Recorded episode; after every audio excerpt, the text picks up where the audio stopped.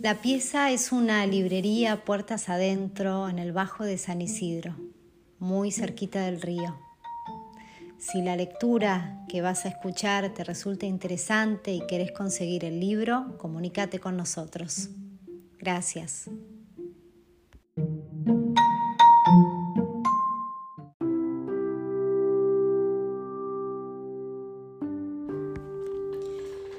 Mirar el agua. Tengo necesidad de ver el agua, de preferencia el mar o un río, en última instancia un lago. Es algo que me vino con el tiempo, esta necesidad de sentir el agua cerca ante mis ojos cuando abro la ventana. Nací en la llanura, pasé largos años ahí.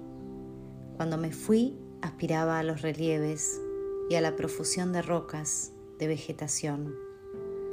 Luego viví a la orilla del mar y me di cuenta de que amaba la horizontalidad justo cuando la perturbaba el movimiento de las olas. Paisaje a la vez movedizo y estable, cuyos arrebatos están como regulados por la línea del horizonte. Frente a él me sentía emplazado, experimentaba la consistencia del suelo y mi propia adhesión a él. Evitaba caminar por la playa con la marea baja, que atenuaba la separación entre tierra y mar como la resolución decepcionante de un enigma.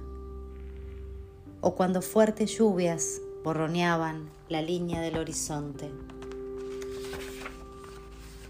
Después viví por un tiempo en una ciudad del interior del país.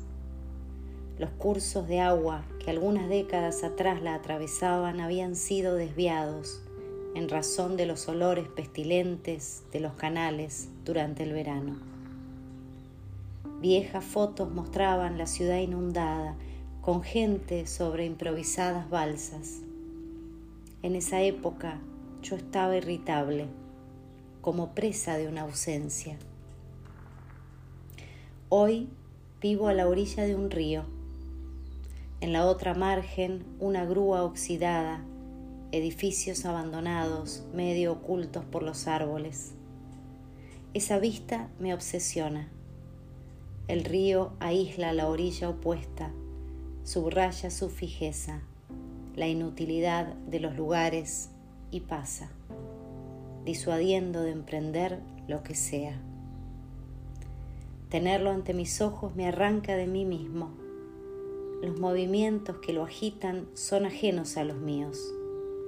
No he vivido nada decisivo junto al agua, ningún encuentro, ninguna separación como si ella me prohibiera semejantes desbordes, como si aplanara la existencia, la redujera a esta única necesidad, mirarla. Mirarla y ya no ver otra cosa que la luz que la modela en continuado, estimulada por la corriente. Cuando pienso en una muerte ideal, me imagino sentado en un banco de cara al océano o detrás del vidrio de un café al borde del mar, solo.